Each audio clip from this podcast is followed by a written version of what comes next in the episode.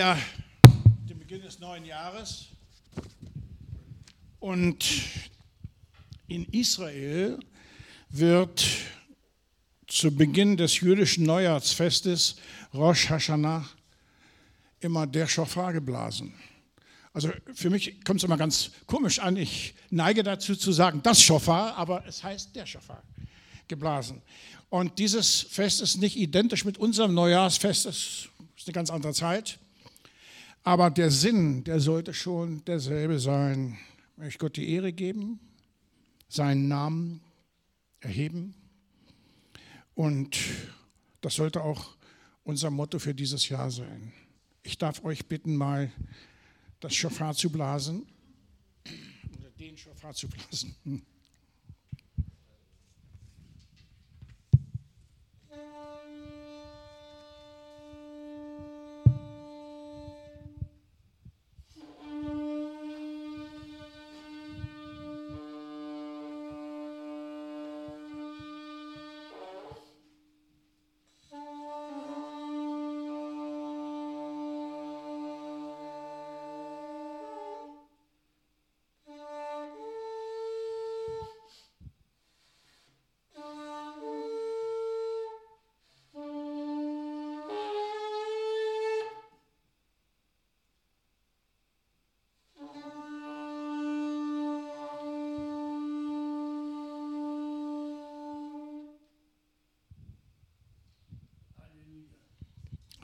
Halleluja, Dankeschön.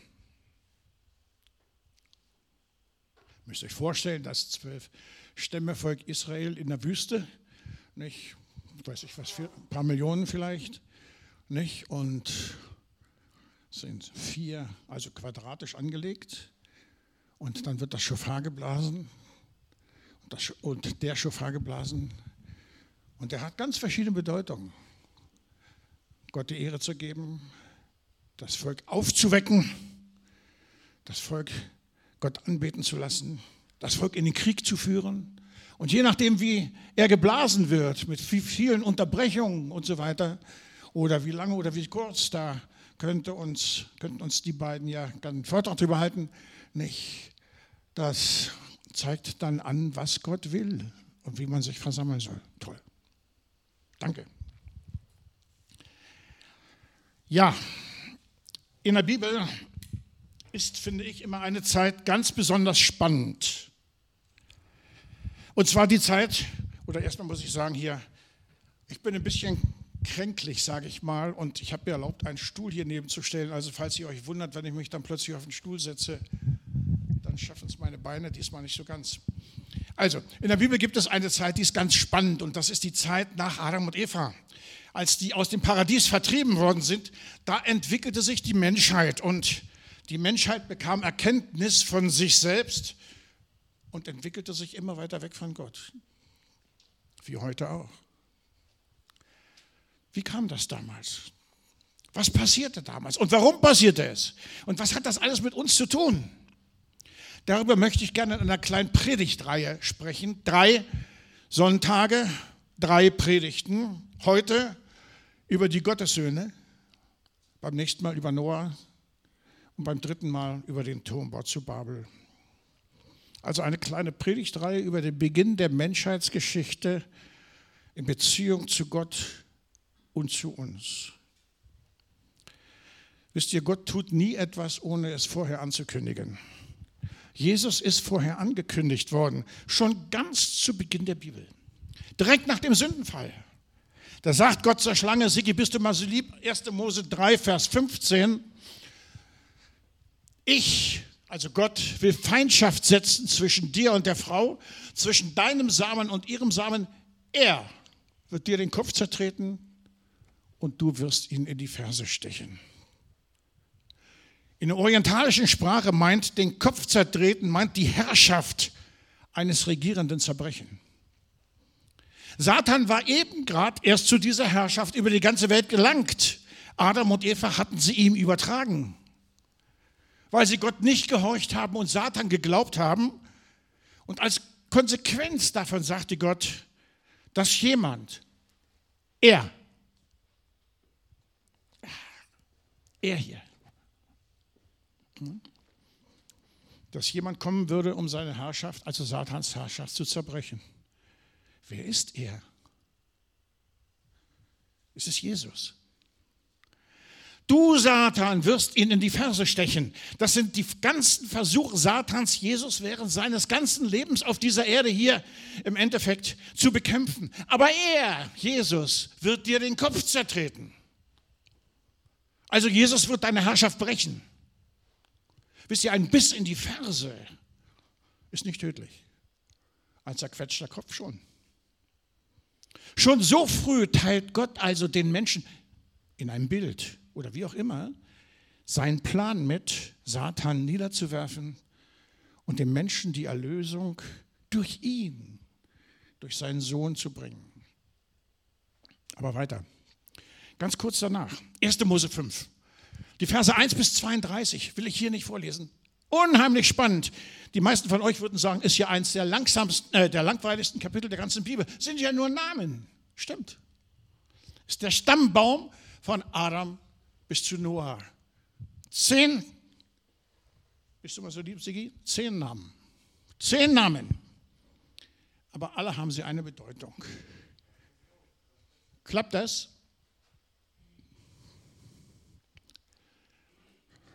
Nee, das ist jetzt nicht. Das erste Mose 5. Das ist die Ahnentafel. Die Ahnentafel. Das muss an der Tafel stehen, das kann ich euch nicht so zeigen, deswegen ja, 1. Mose 5, nicht? die Ahnentafel vom Stamm, also der Stammbaum. Nein, ja, ja, gut, aber das wollen wir nicht vorlesen. Der Stick dazu. Wie bitte? Ich habe dich nicht verstanden. Gar nicht. Du sollst die Ahnentafel vorspielen mit den zehn Namen da. Was wir vorhin noch dran geübt haben mit größer machen und so. Alles klar, gut.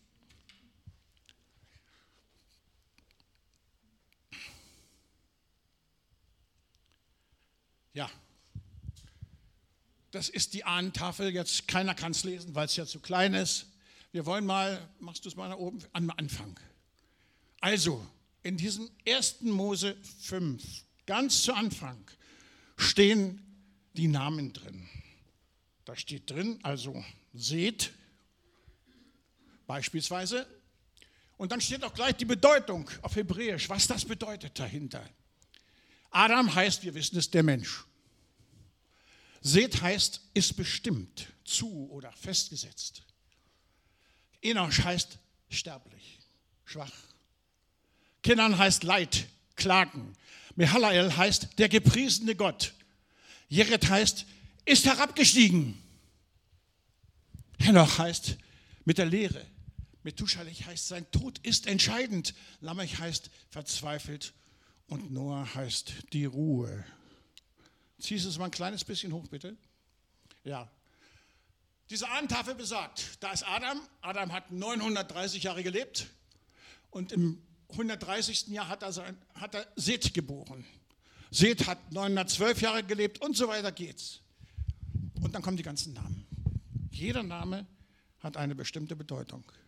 Und wenn ich diese Namen, die ich vorhin schon sagte, die Bedeutung, wenn ich die mal in zwei Sätze formuliere, dann heißt das, der Sohn als Ersatz für den ersten Menschen Adam, sozusagen der zweite Adam, ist ein sterblicher Mensch, sterblich. Er kommt in, die, in der Herrlichkeit Gottes herunter, wohnt auf der Erde, ist dort ein Lehrer, lebt mit Gott, stirbt und bringt die Erlösung. Und die Erlösung ist Frieden. Klingelt es bei euch? Das ganze Evangelium in diesen zehn Namen. Ganz zu Anfang der Bibel. Ist das nicht fantastisch? Ist das nicht fantastisch? Also ich bin immer total begeistert. Ich merke, eure Begeisterung hat Grenzen. Aber gut. Gut, ich gebe zu, diese Interpretation ist etwas spekulativ, aber sie zeigt, Gott zeigt uns seinen Plan auf, schon ganz zu Anfang der Menschheitsgeschichte. Er zeigt uns auf, dass er selbst auf die Erde kommen will, um diese Menschen zu retten. Und allein durch die zehn Namen im Voraus zusammengefasst können wir das gesamte Evangelium sehen. Diese Stelle im ersten Buch Mose 5, Kapitel 5 sieht äußerlich so langweilig aus. Und es passiert oft in der Bibel, wenn wir die Bibel lesen, ah, oh, ist das langweilig. Und trotzdem ist es ganz spannend. Man muss bloß die richtige Sicht bekommen. Aber weiter, was passierte, als die Menschheit sich nach dem Sündenfall immer mehr vermehrte und immer verdorbener wurde? Und die Ursache für diese Verdorbenheit scheinen die Gottessöhne gewesen zu sein. So interpretiere ich das zumindest. Und jetzt kommt 1. Mose 6, 1 bis 8, bitte. Dauert einen kleinen Augenblick. Das liegt in der Technik.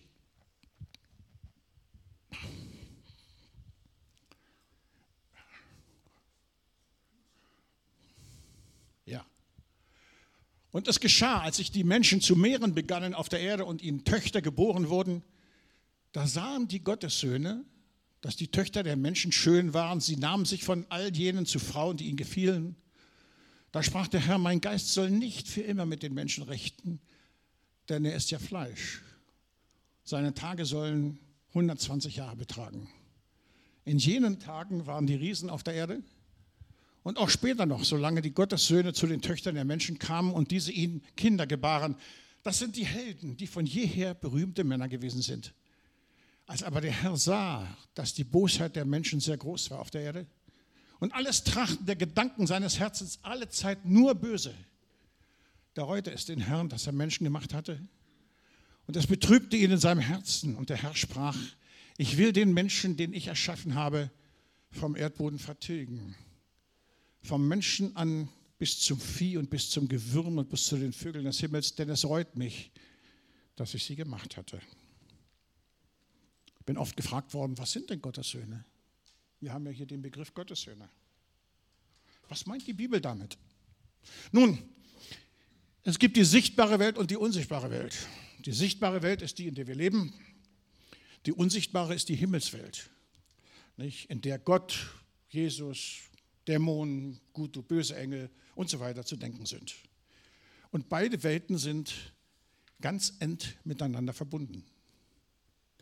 Nun muss es aber irgendwann in der Himmelswelt einen Unfall gegeben haben, denn einer der führenden Engel war im Hebräischen unter dem Namen Ayelet HaShahar bekannt. In der Bibel findet man dafür die Bezeichnung Morgenstern oder Luzifer. Luzifer wiederum bedeutet Lichtträger. Und das ist auch die Funktion des Morgensterns. Er trägt den Morgen, er trägt das Licht herbei. Also etwas Schönes, Schnelles, Anmutiges. Luzifer war wohl ganz besonders schön. Und außerdem schien er auch der Engel gewesen zu sein, der Gott am meisten lobte. Und aufgrund seiner einzigartigen Schönheit und Weisheit hatte er wohl das Gefühl, er sei es wert, eine höhere Position einzunehmen. Und er wurde stolz. Im Grunde glaubte er genauso groß zu sein wie Gott. Und so ging Luzifer unter den Engeln umher und schürte Rebellion gegen Gott. Das Ergebnis war eine Rebellion, in der ein Drittel der Engelscharen äh, ihm folgte und sich gegen Gott auflehnte. Dieses ein Drittel, das stammt aus der Offenbarung, wo es heißt, der Drache habe mit seinem Schwanz ein Drittel der Engel aus dem Himmel hinausgefegt. In der unsichtbaren Welt, also da, wo Gott wohnt, gab es also bereits das Böse. Der Prophet Hesekiel beschreibt das so. Sigi, bist du mal so lieb? Hesekiel 28. Das Wort des Herrn an mich erging folgendermaßen. Menschensohn, stimme ein Klagelied an über den König von Tyros und sprich zu ihm, so spricht Gott der Herr. O du Siegel der Vollendung, voller Weisheit und so weiter. Und jetzt kommt etwas, alles nur Schönes und so weiter. Nicht? Du warst ein gesalbter, schützender, Cherub ist Engel, Engel. Ja, ich hatte dich dazu eingesetzt, du warst auf dem heiligen Berg Gottes und du wandeltest mitten unter den feurigen Steinen. Du warst vollkommen in deinen Wegen vom Tag deiner Erschaffung an, bis Sünde in dir gefunden wurde. Durch deine vielen Handelsgeschäfte ist dein Inneres mit Frevel erfüllt worden und du hast gesündigt. Darum habe ich dich von dem Berg Gottes verstoßen und dich, du schützender Cherub, aus der Mitte der feurigen Steine vertilgt. Was ich vergessen habe zu sagen, machst du es nochmal zurück bitte? Was ich vergessen habe zu sagen, da steht, in Eden, im Garten Gottes, warst du. Vertilgt? Ja, machst du nochmal weiter? Dein Herz hat sich überhoben wegen deiner Schönheit, du hast deine Weisheit um deines Glanzes willen verderbt. So habe ich dich auf die Erde geworfen und dich vor den Königen zum Schauspiel gemacht. Gut, lassen wir es dabei. Tyros ist eine Handelsstadt am Mittelmeer und sehr reich und wohlhabend und da werden alle Arten von Götzen verehrt. Nun gab es in der Geschichte der Tyros viele Könige, aber es gab keinen König, der auf dem heiligen Gottesberg oder im Garten Eden war. Deshalb kann mit diesem König auch kein menschlicher König gemeint sein, kein menschliches Wesen, sondern nur ein Engel. Und dieser Engel muss Satan gewesen sein, denn dessen außergewöhnliche Schönheit und sein großer Wohlstand machten ja ihn eben stolz, sodass er versuchte, Gott zu übertreffen. Und Satan war ja schließlich auch im Garten Eden, sprich im Paradies. Diese Sicht wird auch vom Propheten Jesaja gestärkt, gestützt. Auch hier steht etwas von einem strahlenden Morgenstern, also von einem Engel, der mächtiger ist als menschlich und der auch eine überirdische Schönheit hat. Und auch hier kommt der Name Ayelet Hashahar vor. Jesaja nennt ihn den König von Babel. Und Babel wird in der Bibel als Sitz des Bösen betrachtet. Die Sünde dieses Königs ist also dieselbe Sünde wie Satan, nämlich Stolz. Also auch hier ist Satan gemeint. Und insofern decken sich die Propheten Ezekiel, Jesaja und auch die Offenbarung. Ich fasse mal zusammen. Ist ja bis jetzt alles der Anfang erst. Das Böse war im Himmel da und Gott hat es aus seiner Mitte verbannt und hat das auf die Erde geworfen. Irgendwann, bevor es Menschen gab auf der Erde. Seitdem ist das Böse auf der Erde. Dann hat er den Menschen geschaffen und hat ihn auf die Erde gesetzt. Hallo, der liebende Gott setzt Menschen bewusst in die Gegenwart Satans? Ja, deswegen hat Gott den Menschen aber zu seinem Ebenbild gemacht. Das heißt, mit derselben Vollmacht, die er Gott hat, mit der Vollmacht über alles zu herrschen, über die ganze Erde zu herrschen, also auch über Satan. Aber stattdessen hat sich der Mensch von Satan verführen lassen und die Vollmacht, die Gott ihm über die Erde gegeben hat, sozusagen an Satan weitergegeben. Der Mensch war jetzt von Gott getrennt durch den Sündenfall und Satan war der Fürst dieser Welt. Bis heute. Und in dieser Distanz zu Gott vermehrte sich der Mensch mehr und mehr. Und dann kommt die Stelle mit den Gottessöhnen. Wer waren die Gottessöhne? Was bedeutet das? Wie hängt das alles mit uns zusammen? Die gängigste Auslegung ist, dass es Engel waren, die Gott mit Satan zusammen auf, vom Himmel auf die Erde geworfen hat. Also gefallene Engel, Dämonen. Und wir wissen ja selbst, Dämonen sind überall zu finden. Die haben sich auf der Erde Frauen genommen und sich mit ihnen gepaart. Aber das führte zu einer unnatürlichen Vereinigung gegen die von Gott bestimmte Ordnung. Und die Kinder aus dieser Vereinigung waren die Riesen. Danach könnten die Riesen also aus dem Reich der Finsternis stammen, aus dem dämonischen Reich. Wisst ihr, Gottes Söhne sind keine leiblichen Söhne, sondern gehören zum Umfeld Gottes. So wie das Gefolge zum Umfeld des Königs gehört. Und so wurden früher als Söhne auch diejenigen, nicht immer nur leibliche Kinder bezeichnet, sondern auch die bezeichnet, die von jemandem ausgebildet wurden und danach später sozusagen mit ihm zusammen dann den Dienst taten. Ein Beispiel kann man bei Paulus sehen. Im 1. Timotheus spricht Paulus von Onesimus, den er gezeugt hat. Natürlich hat der Mann Paulus kein Kind gezeugt, nicht? kein leibliches Kind. Aber er hat ihn im Glauben unterrichtet und ihm, ist ihm dabei geistlich so nahe gekommen, dass sie dann sozusagen geistlich eine Einheit bildeten. Und wie der leibliche Sohn dann die Arbeit des altgewordenen Vaters weiterführt, so führte ein geistlicher Sohn auch die geistliche Arbeit seines Lehrers weiter. Jesus sagte einmal, ihr alle kennt die Stelle, wer mich sieht, der sieht den Vater. Denn der Vater und ich, wir sind eins. Wir sind identisch, geistlich identisch. Und so sind auch die Gottessöhne zu verstehen. Sie sind nicht von Gott leiblich gezeugt, sondern Engelwesen, die um das Reich Gottes herum, sage ich mal, oder die zum Gefolge Gottes gehören. Gut. Alle haben sie eine eigene Kompetenz, alle haben sie gewisse Befugnisse, alle haben sie einen freien Willen und können sich für oder gegen Gott entscheiden. Der einzige Unterschied zwischen Engeln und uns ist, dass Engel dienstbare Geister sind. Wir aber sind Kinder Gottes. Und wie ich schon sagte, haben ein Drittel dieser Engel sich gegen Gott entschieden und gegen ihn rebelliert. Das, was die Engel mit Frauen taten, nennt die Bibel Hurerei. Ganz offensichtlich sind Engel in der Lage, sich fortzupflanzen. In Matthäus 20, 22 Entschuldigung, steht zwar, dass Engel nicht heiraten können, aber Heirat ist ja auch zur Fortpflanzung nicht unbedingt notwendig. Hm? Ohne Heirat, aber ist es biblisch Hurerei. Das war die zweite Sünde dieser Gottessöhne. Die erste war, sie haben gegen Gott rebelliert. Die zweite war, sie haben Hurerei betrieben.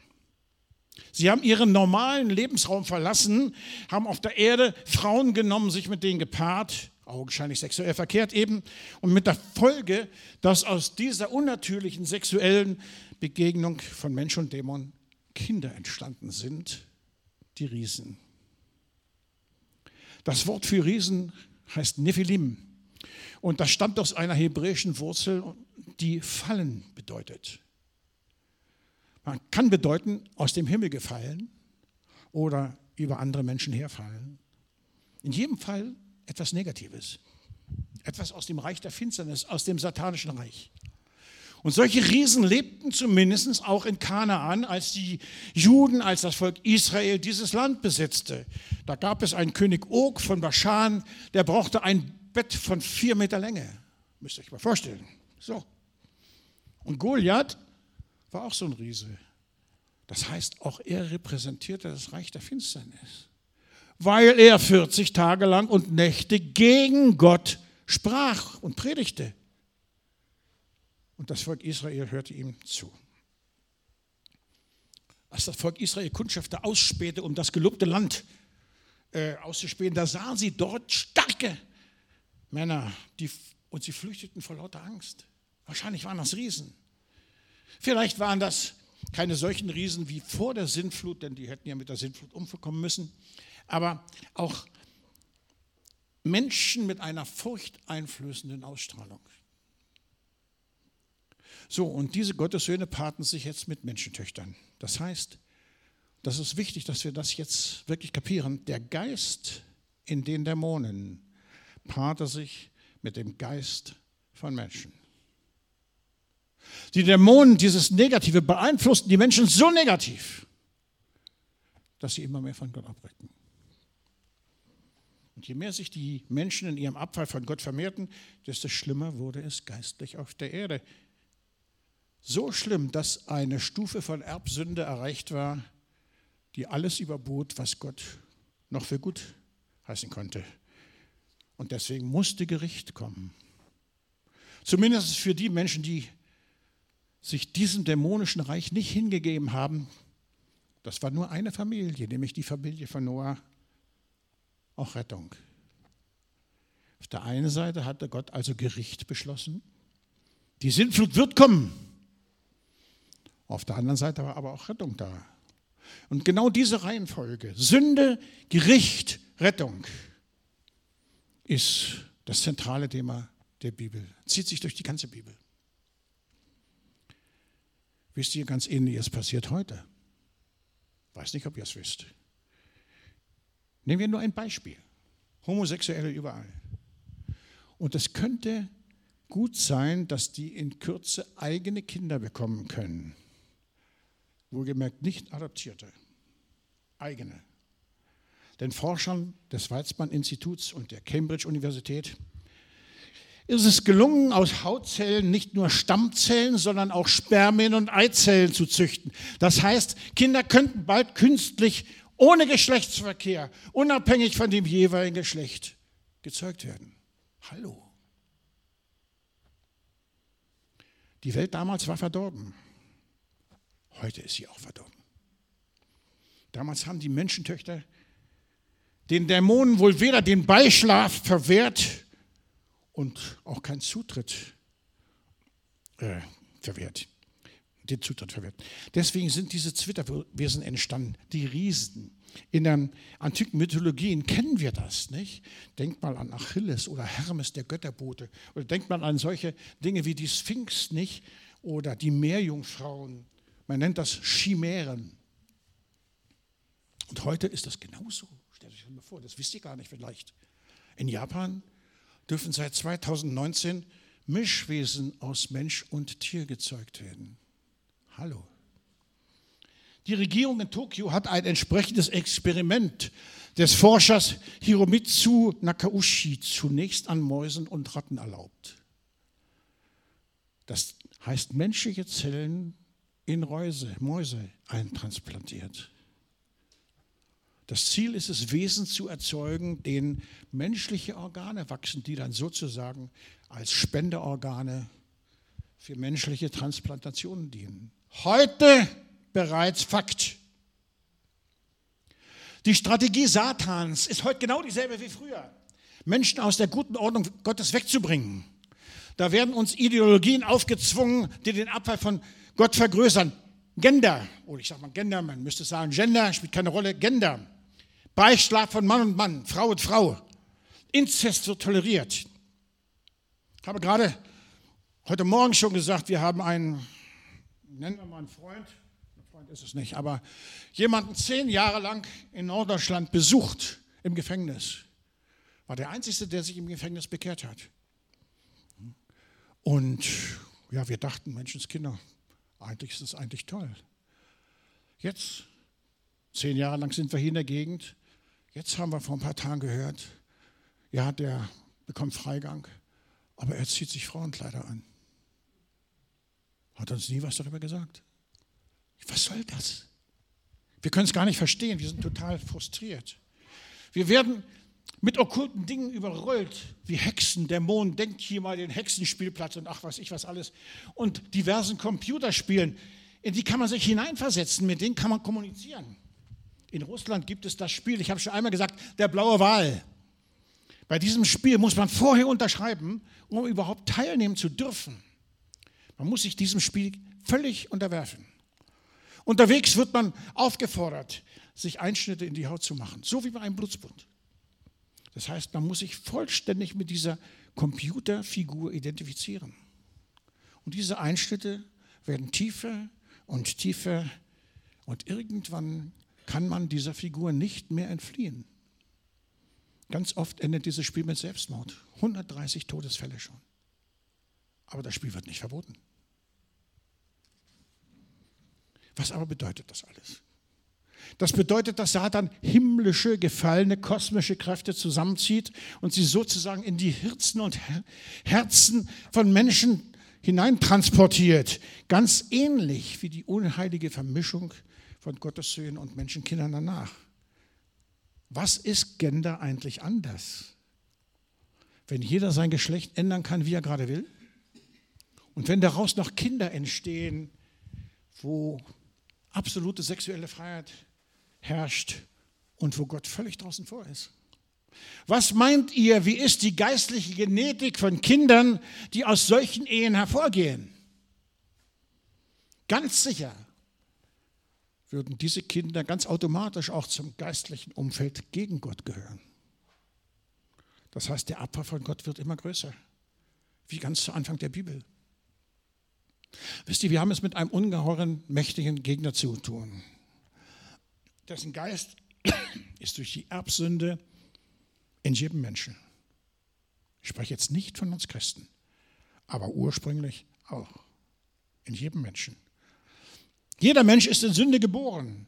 Und Sünde meint immer Trennung von Gott. Und diese Trennung ist unsere geistliche DNS.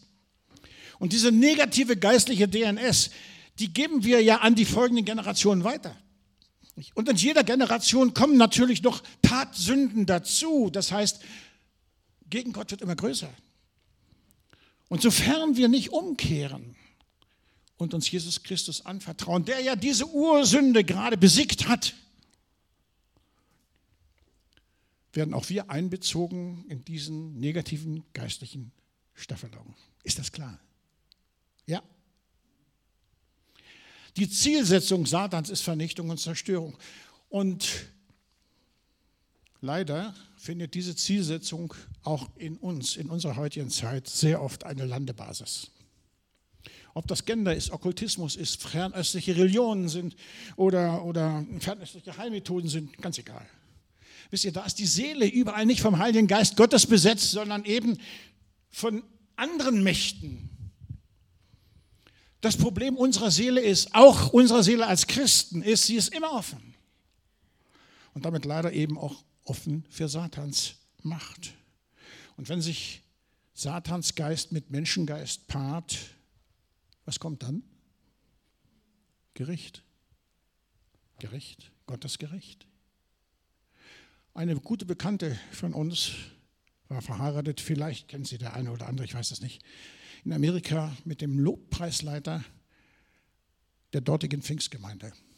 War also, ich sage mal, ein größeres Tier, ja, größeres Tier, Lobpreisleiter, riesig große Gemeinde. Doch der war richtig internethörig, sozusagen geistlich mit dem Internet verheiratet und hatte eine neue Theologie gehört, die ihn total faszinierte. Er vertiefte sich immer mehr darin, verstrickte sich darin und das Ergebnis war, sein Glaube wurde total schief. Die Ehe ging kaputt, Scheidung und am Ende Selbstmord. Satan hatte es geschafft, nicht nur die Seele dieses Menschen zu besetzen, sondern auch sein Geist. Der war nicht stark genug, um Jesus zu folgen. Er betete Jesus an, aber augenscheinlich nur gefühlsmäßig. Deswegen ist es so wichtig, dass wir uns nicht von unserem Gefühl leiten lassen, sondern vor dem Wort Gottes, welches ewig Bestand hat. Unser Gott, haben wir vorhin gesucht, gesungen, steht fest für alle Zeit. Satan versucht immer, uns von Gott wegzubringen. Und er tut das auf die verschiedenste Weise. Primär über unsere Denke. Nicht, sollte Gott gesagt haben, Mensch, du bist so krank. Sollte Gott wirklich gesagt haben, er bringt dir Heilung? Ist Gott wirklich gut? Wenn meine Tochter gelähmt geboren wird und mit 40 stirbt, ist dann Gott wirklich gut? Liebt er mich dann trotzdem? Satan sät Zweifel in unseren Gedanken. Oder Götzendienst oder Religion oder fremde Religionen. Denkt einmal an die früheren Kinderopfer beim Volk Israel. Das Volk Israel hatte sich von Gott abgewandt und sich fremden Götzen hingegeben und sie haben ihre Kinder geopfert. Ich frage mal, was ist Abtreibung anders? Millionen von Kindern abgetrieben in Deutschland. Millionen. Die Seelen schreien. Millionenfacher Mord. Nur ein anderer Name. Satan hat tausend Tricks auf Lager. Aber alles sind sie Grenzüberschreitungen. Überschreitungen einer Grenze, die Gott uns gesetzt hat. Zu unserem Schutz, zu unserem eigenen Schutz. In unserem Text passiert auch so eine Grenzüberschreitung. Die vollzieht sich vom Himmel auf die Erde. Satan und die gefallenen Engel kommen vom Himmel auf die Erde und besudeln den Menschen. Das Problem ist, der Mensch lässt das zu und überschreitet damit die ihm von Gott gesetzte Grenze. Und nur weil diese, stellt euch das vor, und nur weil diese Grenze überschritten ist, Gott uns aber liebt, muss er, der Allmächtige, der über alle Engel herrscht, zu uns kommen, um uns zu retten.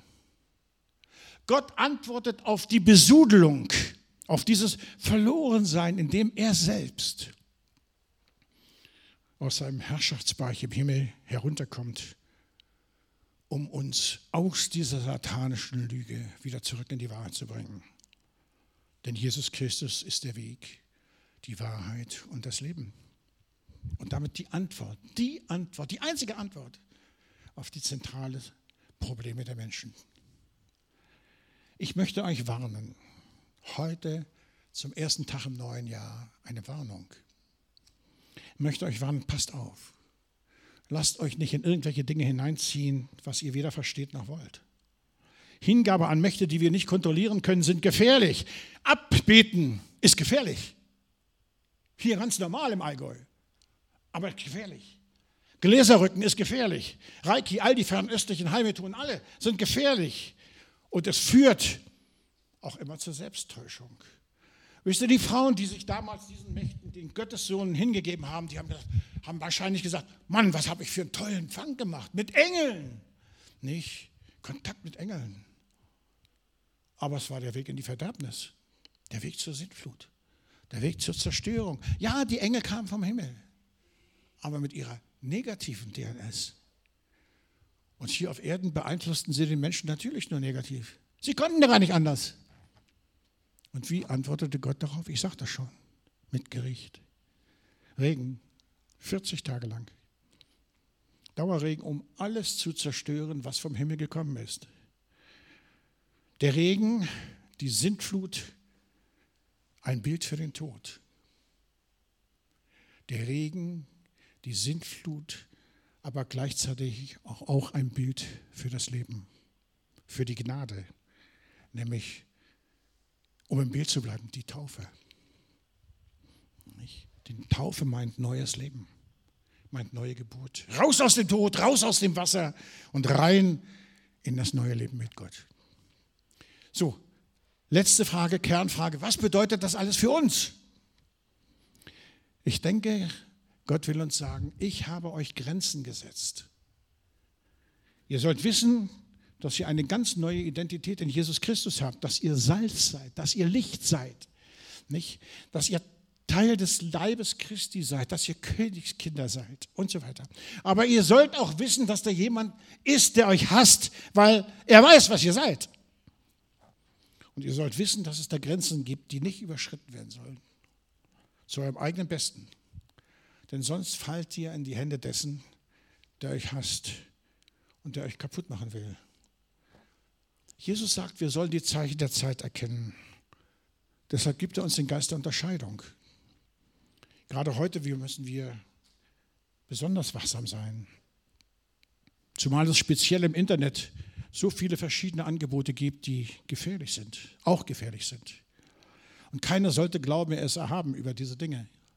Deshalb ist es wichtig, sich mehr mit dem Wort Gottes zu beschäftigen, damit wir gewappnet sind gegen all die Gefahren, die immer mehr auch uns Christen zukommen. Und im Wort Gottes gibt es ja auch ganz viele Ermutigungen, die uns auch in dieser Zeit stärken. Ich weiß nicht, ob ihr den bremischen Pastor Olaf Latzel kennt. Olaf Latzel ist also ein Pastor einer Landeskirche, evangelischen Landeskirche. Und er hat einmal ganz deutlich gemacht, dass Homosexualität etwas Satanisches ist, sage sag ich mal, oder gegen den Geist Gottes gerichtetes ist. Daraufhin wurde er verklagt, ist zu 8000 Euro Strafe verurteilt worden und das ist nicht das Schlimmste. Die evangelische Landeskirche hat ihn daraufhin seines Postens enthoben und er darf auch nicht mehr Sterbliche betreuen, Krankenhäuser gehen, er darf nichts mehr. Und ich habe selbst gehört, äh, im Internet gehört, was der Vorsitzende der, des Kirchenvorstandes, sage ich mal, was der dazu sagte. Er sagte, es ist unmöglich, dass die evangelische Kirche ihn entlässt. Mit der Begründung entlässt, das Wort der Bibel muss so ausgelegt werden, wie man es gerade haben will. Meinung der Landeskirche. Alle protestieren dagegen. Ist ein Prozess, der läuft noch. Aber unser Gott steht fest für alle Zeit. Das, was Gott sagt, ist fest. Ich kann die Gebote Gottes nicht umfunktionieren, wie ich gerade will oder wie ich lustig bin. Das ist der Einfluss Satans, der in unserer Zeit hier ist. Die große Toleranz. Ich kann machen, was ich will. Hauptsache, ich bin tolerant und jeder weiß ich was. Nein. Gott steht fest. Gott allein ist unser Maßstab und nichts anderes. Und in unserem Text ist Noah die Antwort auf die schlimmen Zustände der damaligen Welt. Seine Antwort war schlicht und einfach, er gehorchte dem Herrn. Noah ahnte, wie ich denke, wir Christen auch an, dass die damalige Welt nicht mehr zu retten war. Trotzdem ließ er sich nicht fallen und reagierte negativ oder depressiv, sondern er hörte Gott. Hören wir Gott? Und er gehorchte Gott. Gehorchen wir Gott? Und baute die Arche, um ihn und seine Familie und die ganze Welt nach Gottes Verheißung zu retten. Er gehorchte Gott mehr als den Menschen. Und so soll auch unser Motto für dieses Jahr, für dieses neue Jahr 2021 sein, Gott mehr zu gehorchen. Wir neigen dazu zu sagen, ja, ich gehorche ja Gott, aber. Und dann folgen wir weit ich was allen Vorschriften und allen Dingen, die da kommen. Wichtig ist, Gott mehr zu gehorchen als den Menschen. Wichtig ist zu entscheiden, was ist denn ein Gott? Wichtig ist, ihm mehr nachzugehen und ihm mehr zu gehorchen und ihm noch mehr die Führung in unserem Leben anzuvertrauen als bisher schon. Und dafür segne ich euch. Amen.